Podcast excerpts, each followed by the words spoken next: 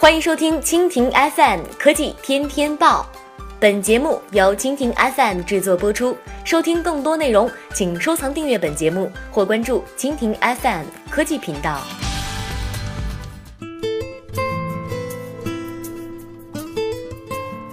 海外播报：微软宣布裁员三千人，大部分在海外市场。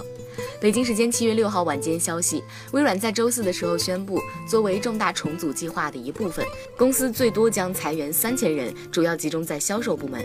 微软称，裁员比例不会超过公司销售人员总数的百分之十，而且大部分位于美国以外的其他市场。上周呢，也有消息称，为了专注于云业务，微软将进行全球销售团队的重组，预计将裁员数千人。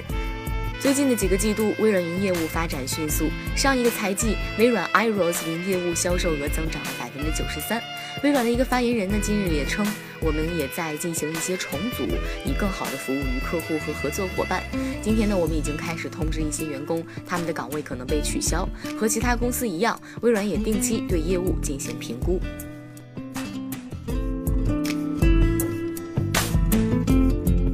好了，以上就是今天的科技天天报。收听更多内容，请关注蜻蜓 FM 科技频道。